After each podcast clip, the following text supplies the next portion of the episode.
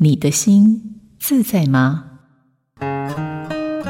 夫妻在共同面对离爱这件事情时，双方都会有很大的压力，彼此都需要内在有一个成熟的大人的情绪状态。原本的相处方式在此时都需要检视以及调整。建议互相邀请，我陪你解决问题，理解你的情绪，一起看如何配合彼此。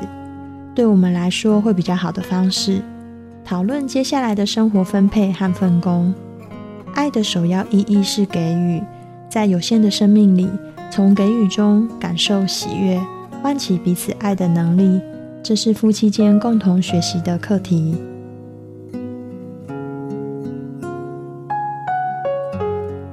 我是咨商心理师张家伟，映兴电子陪您找回心灵的平静与幸福。